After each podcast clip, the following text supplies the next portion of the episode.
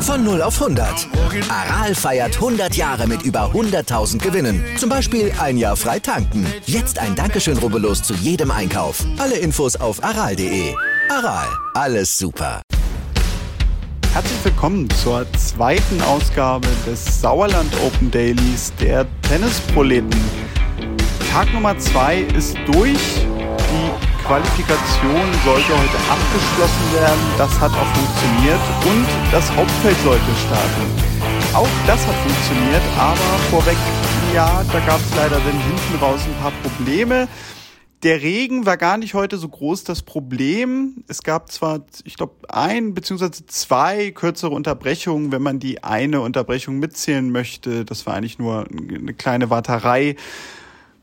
Trotzdem gab es heute sehr, sehr lange Matches, was die Qualifikation anging und auch ein Match, das auf dem Center Court der ersten Hauptrunde gespielt wurde.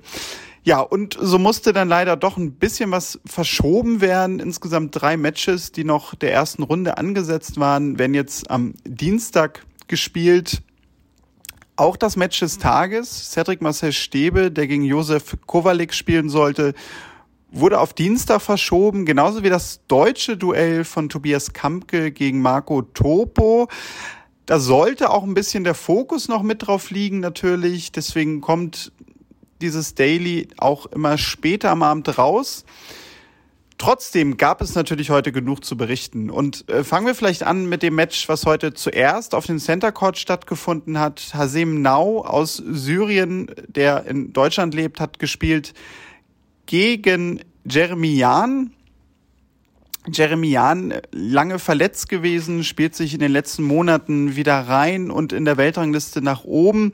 Ja, Hasemnau hat stark begonnen, den ersten Satz 6-3 gewonnen, dann im zweiten Satz auch 5-2 geführt, zum Match aufgeschlagen und ich glaube, wenn man so von außen zugeguckt hat, waren sich alle einig, er sah aus wie der sichere Sieger.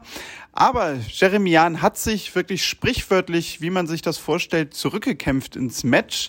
Den zweiten Satz dann nach dem Tiebreak mit 7-6 für sich entscheiden können. Und im dritten Satz, ja, da ging es dann ein bisschen mehr hin und her. Das war nicht mehr so ganz klar. Man konnte auch von außen jetzt nicht mehr wirklich deuten, wer das gewinnen wird, beziehungsweise wenn man dachte, okay, jetzt geht das in die eine oder in die andere Richtung, dann hat sich das eigentlich sofort wieder gedreht. Am Ende dann konnte aber Jeremian ein letztes Mal Hasim Nau den Aufschlag abnehmen und so siegte er mit 7 zu 5.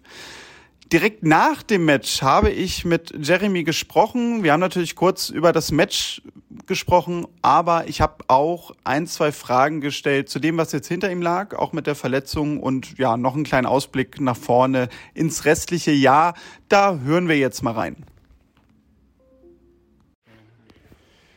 Ja, Glückwunsch zum Sieg. Äh, langes Match gehabt. Du ja, hast den ersten Satz 3-6 verloren, dann 2-5 zurückgelegen im zweiten, nochmal richtig reingebissen. Was war für dich am Ende so das Ausschlaggebende, damit du das Match drehen konntest, das ja auch gerade im dritten Satz dann doch ja, ein bisschen hin und her ging? Ja, ähm, ja war wie gesagt nicht einfach. Ähm, ich habe anfangs Schwierigkeiten gehabt, meinen Aufschlag zu halten. Der Hasem hat dann auch gut gespielt, Ende, Ende vom ersten Satz auch Anfang vom zweiten war es, sehr schwierig für mich reinzukommen. Ich bin aber dran geblieben. Ich habe das so ein bisschen gestern ähnlich verspürt gehabt, dass ich auch äh, mhm. Break immer hinten war und immer wieder dran geblieben bin und es hat funktioniert. Und deswegen habe ich mir heute auch gesagt, Mensch, äh, ich versuche es einfach bis zum Ende. Ähm, vielleicht wackelt er nochmal bei seinem Surf, was dann auch ein bisschen passiert ist. Ich habe dann auch gut gespielt am Ende hinten raus vom zweiten Satz. Ja, Im dritten war es auch so ein bisschen, wie soll ich sagen, ein bisschen enger. Hatte zwar auch meine Möglichkeiten bis zum, zum 4-1, die er auch nicht nutzen können hat sich das Spiel leider wieder ein bisschen gedreht. Und ähm, ja, jetzt, dass es am Ende dann doch noch gereicht hat, äh, war natürlich jetzt erfreulich für mich. Ja.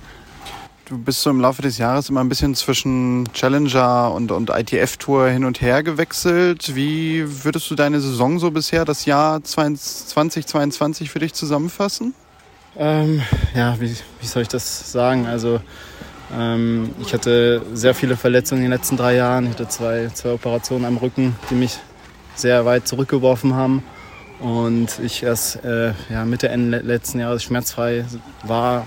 Dann versucht dieses Jahr wieder Versuch, äh, Fuß zu fassen, was dann schwierig war, weil ich mich dann nochmal erneut verletzt hatte mit einem Bänderriss Anfang des Jahres. Und ähm, ja, jetzt gerade merke ich, dass ich wieder so ein bisschen in den Rhythmus komme, auch ein paar Matches zu spielen. Ich habe jetzt letzte Woche ein kleineres Turnier gespielt, äh, wo ich äh, bis ins Halbfinale gekommen bin und habe da jetzt am Samstag noch gespielt und jetzt ja, jetzt ist mein fünftes Match in Folge seit Donnerstag. Okay. Ähm, vielleicht kriege ich morgen mal einen Tag Pause, wer weiß.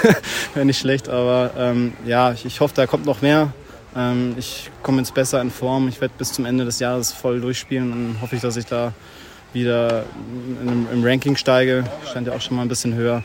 Und dann werde ich sehen, was, was so passiert noch. Gibt es denn so rankingmäßig irgendwie ein Ziel so bis Ende des Jahres, wo du dich so gerne sehen würdest am liebsten? Ähm, ja, also ich würde mich schon gerne wieder so Ende, bis Ende des Jahres um die 300 einpendeln, wenn das geht.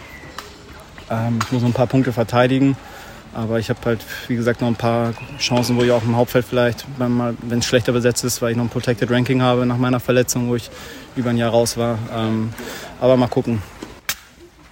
Alles klar. Ja, dann wünsche ich dir weiter viel Erfolg. Vielleicht hast du ja wirklich morgen mal einen Tag Pause. Gucken wir mal. Und ja, danke dir, dass du ein paar Fragen beantwortet hast. Gerne, gerne. Ja, vielen Dank an Jeremy. Das war ein On-Court-Interview, wenn man so möchte. Wirklich direkt nach dem Match. Die Tasche war noch nicht wirklich gepackt. Und ja, so ging es dann weiter an dem Tag. Ich hatte es zu Anfang gesagt, einige Matches fielen heute sehr, sehr lang aus, wodurch es dann auch Verschiebungen gab. Am Abend dann, das war eigentlich ursprünglich als vorletztes Match auf dem Center Court angesetzt. Es wurde dann das letzte Match des Tages, spielte Julian Lenz seine erste Hauptrunde gegen Manuel Guinard aus Frankreich. Julian letztes Jahr im Halbfinale gewesen hier in Lüdenscheid, also mit wahrscheinlich einem guten Gefühl hier angereist, hat das im ersten Satz auch bestätigt, den 6-2 gewonnen. Im zweiten Satz, ja, da drehte sich das Ganze dann. Guinard spielte sich rein ins Match, gewann 6 zu 3. Und am Ende des Matches, da war es dann wirklich sehr, sehr spannend. Es gab einen Tiebreak, der 8 zu 10 endete aus der Sicht von Julian Lenz. Ein Match, ja, das gerade am Ende im Tiebreak dann auch ein bisschen durch die Fehler dominiert wurde, kann man zusammenfassen. Julian Lenz nach dem Match auch sichtlich enttäuscht, kann man sicherlich verstehen, da nach der Leistung im letzten Jahr sicherlich die Erwartungen jetzt auch groß waren, das bestätigen zu wollen. Damit ein erster Deutscher ausgeschieden im Hauptfeld des Turniers und wer sich ebenfalls dann noch in die zweite Runde gespielt hat, war Zhizheng Zhang aus China, der gegen Javier Barranco Cosano mit 7-5 und 6-3 gewann. Barranco Cosano letztes Jahr im Viertelfinale gegen Daniel Altmaier hier unterlegen, also auch ein Rückkehrer gewesen. Für Zhang ist es der erste Auftritt hier im Hauptfeld. Und ja, so war es das denn auch am Ende mit den Erstrundenbegegnungen, denn ich hatte es gesagt, es musste leider ein bisschen was verschoben werden.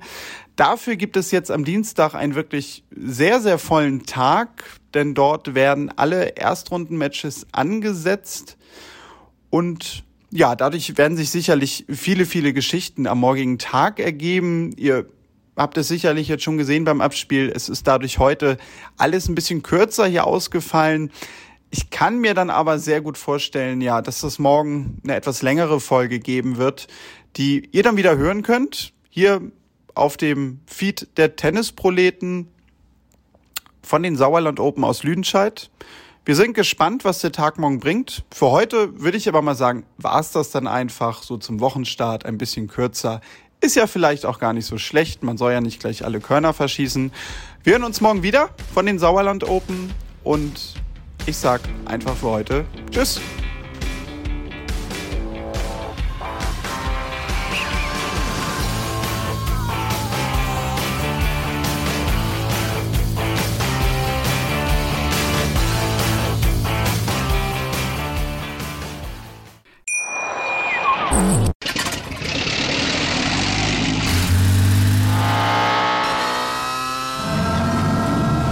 Von 0 auf 100.